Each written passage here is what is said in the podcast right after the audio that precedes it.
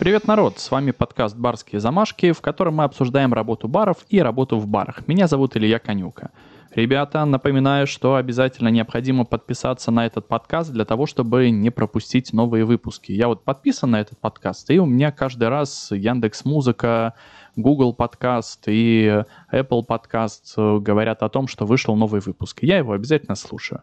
В принципе, ничего сложного тут нет, ну просто нужно сердечко нажать и будет вам счастье. Мне приятно сделаете и поможете в продвижении контента. Отдельные статьи у нас выходят на Яндекс.Дзене. На Яндекс.Дзен тоже очень советую подписаться. Там будет текстовый формат подкаста. Можно почитать, можно посмотреть фоточки, которые я там же выкладываю на тему, естественно. Ну и ссылки на важные ресурсы ресурсы я тоже публикую там. На наш телеграм-канал тоже обязательно подписывайтесь, лайкайте, репостите, рассказывайте всем о том, что у нас здесь происходит. У меня есть еще страница ВКонтакте, там можно тоже подкаст послушать и посмотреть, что там происходит. Ссылку на Яндекс.Дзен, Телеграм и ВКонтакте есть в описании выпуска. Также я есть и в других социальных сетях. Поищите, посмотрите, обязательно найдете. Если вдруг захотелось о чем-то спросить или предложить важную тему для обсуждения, пишите смело на электронную почту, задавайте вопросы на почту барские, барские замашки собака gmail.com. Она, кстати, есть и в описании выпуска. И лайк этому выпуску не забудьте поставить и распространяйте эту информацию для того, чтобы как можно больше владельцев баров и барменов получили доступ к бесплатной полезной информации. Это на самом деле моя цель. Сегодня продолжаем разбираться в виске. Ранее я уже рассказывал о том, что такое виски и по какой причине виски начали выдерживать в бочке. Если еще не успели послушать, обязательно послушайте эти выпуски. Пришло время изучить основные регионы производства виски. Вообще их не так много. Основные это, естественно, Шотландия, Ирландия и Соединенные Штаты Америки. Но в последнее время в эту тусовку очень активно пытается влиться и Япония, там что-то Тайвань тоже мутит. В общем, расширяется у нас количество регионов. Как вы уже, наверное, догадались, сегодня речь пойдет именно о США такое американский виски, чем американский виски отли- отличается от бурбона, почему Джек Дэниелс никогда не был бурбоном и должны ли все бурбоны производиться только в штате Кентукки. Ну и, кстати, почему именно Кентукки? Обо всем этом поговорим прямо сейчас. Ну, давайте начнем с истории появления американского виски. Ни для кого не секрет, что со временем открытия Америки Христофором Колумбом на новый континент потянулось огромное количество переселенцев из Старого Света. Все они везли с собой не только скромный набор каких-то там вещей, но и свои традиции, знания и какие-то профессиональные навыки. Так на территорию Америки проникли знания о приготовлении виски. Естественно, привезли эту технологию туда шотландцы и ирландцы. На этикетках виски до сих пор сохранился вот этот отпечаток истории и дань уважения по отношению к своим предкам. Я уже рассказывал об этом в статье про, из рубрики «Что такое виски?», но повторюсь еще раз. Если обратить внимание на бутылку виски Jim Beam, то можно увидеть надпись Kentucky Straight Bourbon Whiskey, VSK. А вот на бутылке Maker's Mark красуется надпись Kentucky Straight Bourbon Whiskey. Мы с вами делаем акцент на написание слова виски. Никакой ошибки в написании нет – Просто шотландцы и ирландцы пишут слово виски по-разному. И мы легко делаем вывод, что предки семьи Бим имели некое отношение к Ирландии или взаимодействовали с ирландцами в процессе старта производства. Так уточняю по той причине, что фактически семья Бем, так она изначально называлась, имела такую фамилию, была переселенцами из Германии и занималась выращиванием кукурузы первое время. Логически понимаем, что семья Сэмюэлс, которая создала Maker's Mark, имела отношение к Шотландии, да, или имела шотландские корни. К слову, так работает со всеми историческими сортами американского виски. Если что, совсем не обязательно запоминать, в какой стране пишут с буквой «и», а в какой без, я про слово «виски». Я сам постоянно на бутылку Джемисон поглядываю, а потом стою и умничаю за барной стойкой. Сразу обращу внимание на то, что американские индейцы ничего не знали о дистилляции. Алкогольные напитки, которые они производили, имели невысокую крепость и производились из кактусов и кукурузы. Ну, знаете, такой аналог локального пива. такие вот прародители текилы и бурбона. Сами европейцы производили алкоголь тоже не от хорошей жизни. Качество воды тогда оставляло желать лучшего, а бухлишка становилась прекрасным обеззараживающим средством. То есть пить что-то алкогольное было попросту безопаснее. Ну а Луи Пастер, который изобрел пастеризацию, точнее обосновал ее, да, э, он еще и не родился к тому времени. Но давайте вернемся к виски. Начнем с популярной легенды. Жил на свете баптистский священник Элайджа Крейг, который в 1789 году переехал из Шотландии в округ Бурбон, штата Кентукки. Получается, что началось все именно с шотландцев, если кого-то тревожил вопрос национального первенства. К слову, Округ Бурбон был назван так в честь короля Франции Людовика XV из династии Бурбонов. Да? Чувствуете, в принципе, связь, она есть. Он как раз скончался, кстати, лет за 15 до переезда Крейга, но при жизни Людовик XV оказывал большую помощь переселенцам в их борьбе против английской короны – ну, Людовик XV это вообще, в принципе, король Франции, да? Это, чтобы было понимание, что округ назван не в честь какого-то там около мифического персонажа из далекого прошлого, а в честь человека, который помогал этому самому округу, этому самому региону в борьбе за независимость. Что же там, в принципе, с Элайджи Крейгом? В свободное время Крейг пытался варить виски из местного ячменя, готовить виски. Получалось как-то не особо. И вот однажды его вызвали в соседний городок на похороны шерифа. Шериф была такая профессия, они периодически умирали. И там Крейг обратил внимание на огромные поля кукурузы. И Элайджа решил поэкспериментировать с кукурузой. Полученный напиток он перелил в старые бочки из-под рыбы, я, кстати, рассказывал, кстати, про старые бочки из-под рыбы. Решили немного сэкономить так на емкости для хранения. Нет, ну, естественно, предварительно эти бочки Элайджи хорошо обжег, ну, чтобы запах вот этой вот рыбы устранить.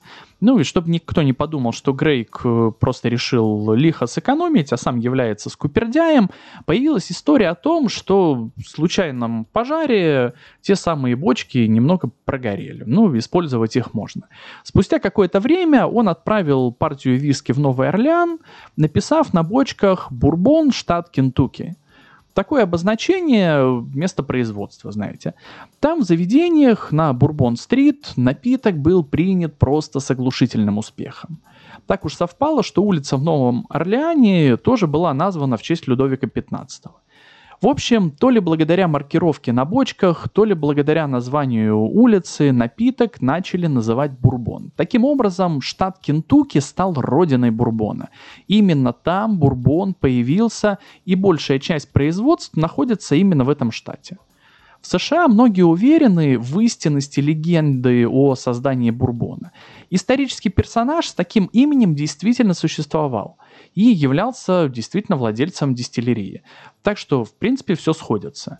В честь преподобного Иолайджа Крейга, отца бурбонов, был выпущен бурбон с большой выдержкой, который, как вы думаете, как называется, правильно, Иолайджи Крейг. Ну, что, в принципе, неудивительно. Выпустила его дистиллерия Heaven Hill. Кстати, такой напиток Иолайджа Крейг от Heaven Hill можно попробовать и в России. Здесь все понятно, непонятно только то, в чем разница между американским виски и бурбоном. Давайте разбираться. Виски и бурбон, в чем же разница? Стоит сразу понять, что всякий бурбон – это американский виски, но не всякий американский виски – это бурбон. Так интересно, я сначала эту фразу написал, вспомнив э, ее из школьного курса мировой художественной культуры и высказывания своего учителя о том, что всякая шпалера – это гобелен, но не всякий гобелен – это шпалера, а потом во многих статьях точно такую же фразу нашел. Но я не раз встречал профессиональных барменов, которые начинают изо всех сил морщиться, когда предлагаешь им выбрать э, среди шотландского, ирландского и американского виски. Иногда получаешь э, ответ вроде «молодой человек, я вообще-то просил предложить мне виски, а не бурбон». Во всем этом просматривается абсолютное незнание теории. Давайте скорее от этого незнания избавляться. Виски. То, что касается непосредственно виски. Производят из ячменя, пшеницы и ржи. Бурбон, в свою очередь, должен состоять минимум на 51% из кукурузы. Вот, например, любимый мною Maker's Mark состоит из 70% кукурузы, 14% пшеницы и 16% солода.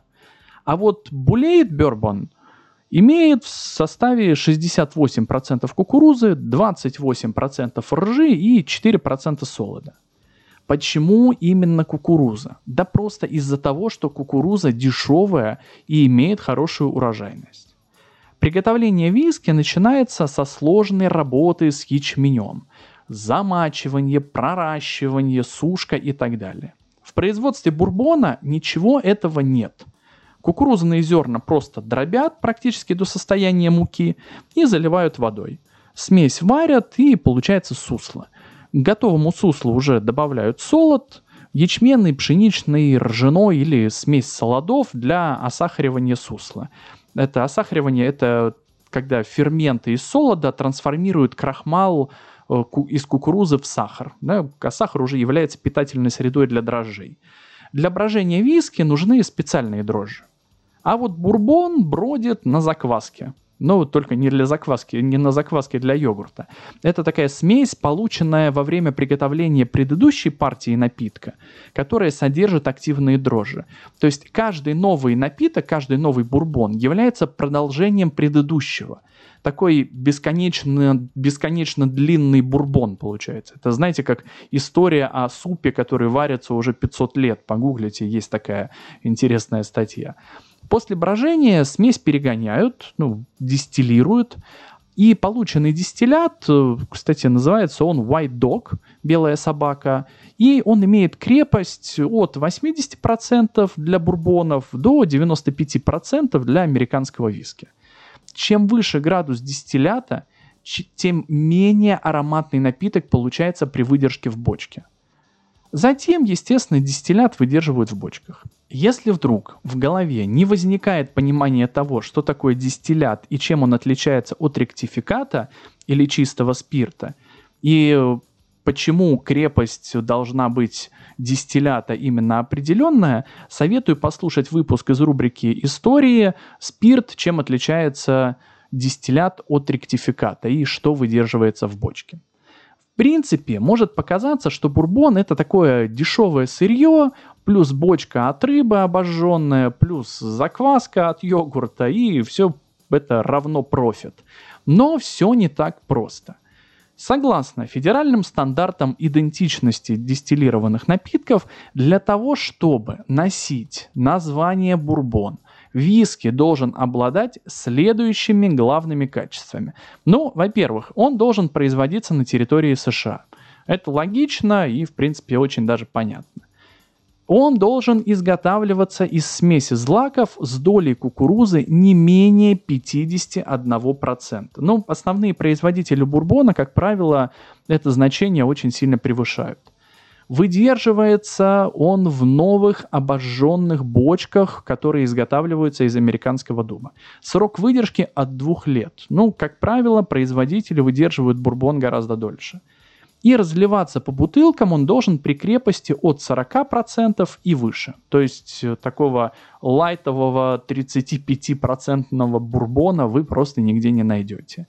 Есть определенные нормы по крепости дистиллята при перегонке, это 80% для бурбона, и выдержки. То есть бурбон нельзя разливать в бочке при крепости дистиллята свыше 62,5%.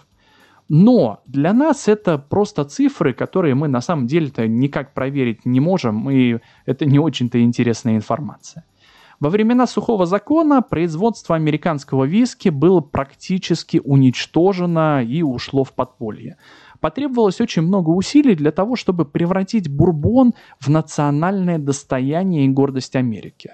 Ну, кстати, в 1964 году бурбон наконец-то был официально признан национальным достоянием и главным напитком США – Прошу обратить внимание, что нет ни слова о том, что бурбон должен быть произведен именно в штате Кентукки. Хотя бытует мнение, что бурбон обязательно должен производиться именно в Кентукки. Особенно явно эта история проявляется, когда задаешь вопрос, а почему Джек Дэниелс не является бурбоном. Человек может долго осматривать бутылку и в конце концов э, обратить внимание на надпись Теннесси виски. Ага, все, преступление раскрыто. Джек производится в штате Теннесси, поэтому бурбоном не является. Тут я начинаю вспоминать дорогущий Hudson Baby из штата Нью-Йорк и Бип и Такер из Калифорнии. Известные производители бурбона действительно находятся в Кентукки, но это совсем не обязательное условие. А что не так с Jack Daniel's? Почему Jack Daniel's не является бурбоном? Существует вообще, в принципе, несколько видов Jack Daniel's, но поговорим мы о самом популярном Jack Daniel's Old Brand No. 7 который окутан мифами и легендами, начиная со своего названия и заканчивая своей принадлежности к бурбонам в принципе. Давайте обо всем по порядку. Не раз слышал, что мистера Джека никогда не существовало в природе, а имя такое придумано. Вообще, прародителем виски Джек Дэниелс считается американский священник Дэн Кол – ну и снова священник, прошу обратить внимание, это связано в первую очередь с тем, что священнослужители были образованы, в отличие от большей части населения. Они имели свои интересы, хобби, ну и необходимое, повторюсь, образование для того, чтобы заниматься винокурением и изготовлением виски. Примерно в 50-х годах 19 века он взял себе в помощники мальчика, которого звали Джаспер Ньютон Дэниел. Джаспер, сокращенно Джек. Мальчик быстро усвоил особенности технологического технологии производства виски, э, которую использовал его учитель. И, как говорят, уже в 13 лет стал хозяином дистиллерии. Отжал пацан дистиллерию – Секрет виски, который производился священником, а затем и Джеком, заключался в медленной фильтрации виски через трехметровый слой кленового угля. Эта дорогая на тот момент технология придавала напитку особую мягкость. Многие производители считали виски мужским напитком и не придавали особого значения мягкости. Ну, наплевать ковбоям было на мягкость, откровенно говоря. Однако эта особенность помогала создавать уникальный вкус и тем самым исключила Джек Дэниелс из списка бурбонов. Не вписывается дополнительная фильтрация через кленовый уголь в технологию производства бурбонов. Кстати, технология фильтрации кленовым углем также осталась неизменной. Угольная фильтрация придает виски особую мягкость и насыщает аромат еще до того, как напиток попадает в бочку для созревания. Кстати, в 1988 году технология производства виски Jack Daniel's была немного усовершенствована, и виски стали подвергать фильтрации дважды, до и после выдержки в бочке. Есть несколько мнений о том, почему на этикетке изображена цифра 7. Одни говорят, что Джек Дэниелс э, писал первую букву своего имени как цифру 7. Другие утверждают, что он просто считал это число счастливым. Третьи верят легенде, по которой седьмой вариант рецепта стал лучшим. Мне нравится версия, которая рассказывает, что однажды на производстве потерялось 7 бочек виски. Когда пропажа нашлась, мистер Джек поставил на каждой бочке цифру 7. Позже партия была продана торговцу, которому бурбон очень понравился, и он заказал еще одну партию того самого номер 7.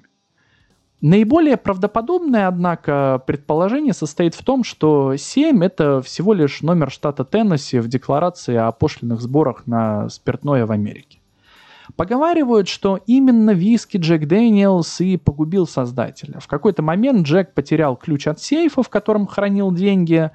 Он очень долго искал ключ и очень злился. Его злость дошла до предела, и в этот момент Джек со всей силы пнул сейф. Как понимаете, сейф так и не открылся в тот день, а вот ногу Джек себе очень сильно повредил. Следствием этого повреждения стала гангрена и заражение кровью, которое привело к смерти Джека. По какой-то причине люди не очень любят рассказывать эту историю, но у вас она теперь есть, пользуйтесь.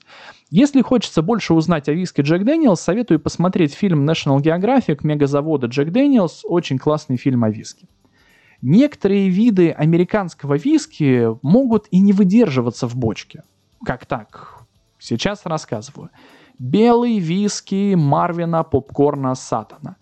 Мы все знаем, что производство бурбона неразрывно связано с контрабандистами, самогонщиками, муншайнерами, сухим законом и мафиозными разборками. Кажется, что было это очень давно и скорее даже уже неправда. Вот только известный американский самогонщик жил и в наше время. Известнейший американский самогонщик и контрабандист Марвин Саттон родился в 1946 году и утверждал, что нелегальное производство и распространение алкоголя было у него просто в крови, так как многие поколения его предков-американцев шотландского и ирландского происхождения промышляли именно этим. А при чем тут вообще попкорн? Почему Марвин Попкорн Саттон? В 1960-х или там 70-х годах, такая разница в 10 лет, в состоянии сильного алкогольного опьянения Сатан бильярдным кием разбил автомат попкорна.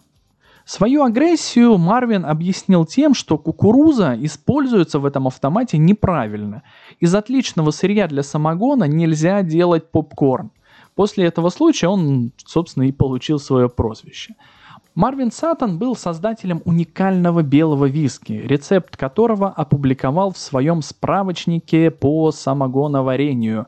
«Me and my liquor» «Я и мое бухлишко», так называется этот справочник. Марвин написал и опубликовал автобиографическое руководство по самогоноварению – снимал видео, на которых он показывал, как правильно гнать самогон, а также стал героем нескольких документальных фильмов, один из которых, кстати, был удостоен региональной Эмми. Фильм э, Нила Хатчинсона это распоследняя порция бухлишка в моей жизни, так он называется, был целиком и полностью посвящен Сатану. Ссылку на этот фильм я оставлю в Яндекс.Дзене, ну, если что, этот фильм достаточно легко найти на Ютубе, правда, он на английском языке. Если английский язык немного знаете, то вам будет проще. В 2010 году Нил Хатчинсон объединился с вдовой Сатана, к сожалению, Сатан скончался в 2009 году, и компания J&M Concepts, они создали новый бренд виски, названный в честь Марвина Попкорна Сатана. Так появился попкорн Satan Tennessee White Whiskey, который изготавливают в перегонных кубах, который сконструировал сам Марвин по фамильному рецепту Сатанов с применением каких-то там секретных технологий, которые Марвин никому не доверил. Ну, естественно, доверил своей вдове, скорее всего, а она уже доверила ну, производителю. Производители утверждают, что единственная разница между их бухлишком и самогоном Марвина – это легальность происхождения. Ведь со своего бухлишка они, соответственно, платят налоги, а Марвин со своего бухлишка налоги никогда не платил. Фактически, белый бурбон является самым обычным самогоном.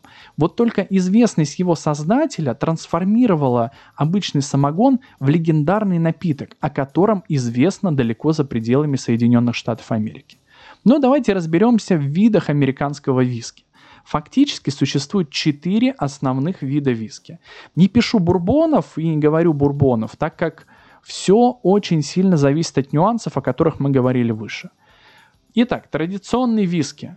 Главный компонент в производстве – кукуруза. Ее может, ну, ее состав может доходить до 70%. Остальное это рожь и ячмень. Яркие представители Джим Бим, Джек Дэниел, Сноб Крик и Алайджа Крейг ржаной виски, рай-виски. В этих напитках около половины всего объема составляет кукуруза, если это бурбон.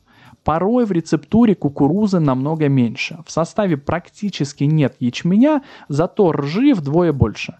Это, наверное, самый жесткий вид э, американского виски. Яркие представители Buffalo Trace, Four Roses, Bullet и Woodford Reserve. Опять же, читайте правильно этикетку, потому что не весь Bullet является ржаным виски, не весь Buffalo Trace является ржаным, Four Roses и так далее. Пшеничные виски в рецептуре напитка около половины всего объема составляет кукуруза, ну, собственно, как и э, во всех других представителях американского винокурения. Остальное это пшеница. Иногда с минимальными количествами других злаков. И вот этот вид виски, наверное, будет самым мягким. Яркий представитель здесь Maker's Mark, о составе которого я уже говорил. Кукурузные виски – в рецептуре напитков содержится до 80% кукурузы, и за счет состава виски получается еще более сладким, потому что ну, кукуруза сама по себе сладкая. Яркий представитель это Plate Valley, но в продаже я его не нашел, в Яндекс.Дзене оставил фоточку, как выглядит там такая очень клевая керамическая бутылка. Если где-то найдете, будет очень прикольно попробовать. Традиционные кукурузные, пшеничные, ржаной бурбоны, как и многие сорта виски из других стран, разделяются на отдельные подгруппы. Учимся сейчас читать с вами этикетку. Каждый из этих напитков э, можно отнести к одному из двух видов. Straight виски, так называемый чистый виски. К маркировке straight на этикетке прибавляют и название виски. Например, straight bourbon виски или straight rye виски. Выдержка напитка должна составлять не менее двух лет. В рецептуре отсутствуют подкрашивающие или ароматизирующие ингредиенты. В целом, именно эти напитки изготавливаются по правилам, четко прописанным в нормативных актах. Считается, что чистые бурбоны имеют лучшее качество по сравнению с купажированными. Во многом из-за более длительной выдержки. Blended виски, купажированные виски – в его составе может присутствовать до 80% нейтральных спиртов. Некоторые из этих спиртов в принципе не имеют никакой выдержки. Остальные ингредиенты это классические стрейт виски. Если в рецептуре как минимум 50 51% чистого бурбона, то к blended на этикетках прибавляют название виски по типу сырья. К примеру, blended bourbon виски или blended rye виски. А еще на бутылках бывают надписи вроде small batch. Это виски, произведенные небольшими партиями, обычно менее 100 бочек. Такой вот эксклюзивный напиток получается. Ну или single barrel – это вид виски, полученный из одной бочки. Естественно, вкус, цвет и аромат напитка будут варьироваться от партии к партии. В бутылку попадает именно то, что созрело в определенной бочке. Вот именно в этой определенной конкретной бочке. Периодически на этикетке пишут даже номер бочки. Unfiltered виски, нефильтрованный американский виски. Такой напиток будет немного мутным на просвет, но для него характерен более яркий аромат, ну как раз из-за отсутствия дополнительной фильтрации.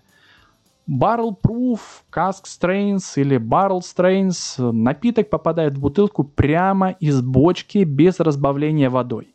Крепость такого напитка будет варьироваться, ну, соответственно, от бочки к бочке. Я встречал один вид напитка с крепостью от 53%, ну и до примерно там 65%. Bottled in Bond.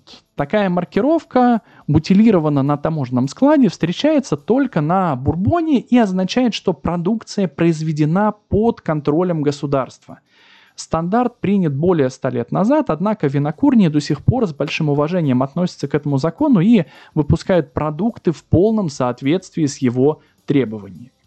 Как правильно пить американский виски? Я уже говорил об этом, но могу повториться. Как вам больше нравится? Со льдом или без льда? Теплым или холодным? Чистым или в коктейлях? Можно даже водой разбавлять или запивать водой.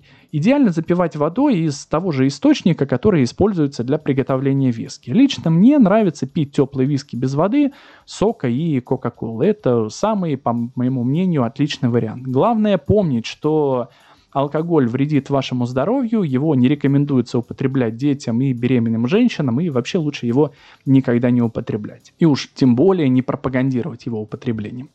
В общем, я пытался максимально обойти банальности в виде истории о братьях Бондюран, перестрелках и акциях по уничтожению производств виски во времена сухого закона. Так уж вышло, что любая вечеринка с бурбоном обычно превращается в такой вечер с сигарой, покером и игрой в мафиози. Теперь мы с вами понимаем, что мир бурбонов тянется со времен первых переселенцев на территорию Северной Америки. А некоторые сорта, например, High West Campfire, состоят из спиртов, произведенных вообще, в принципе, на разных континентах. Если хочется лучше изучить данный вопрос, загляните в Яндекс.Дзен, там я оставил несколько ссылок на более подробную информацию. А если остались вопросы, смело пишите на электронную почту барские замашки собака gmail.com. Спасибо, что дослушали до конца. С вами был подкаст «Барские замашки».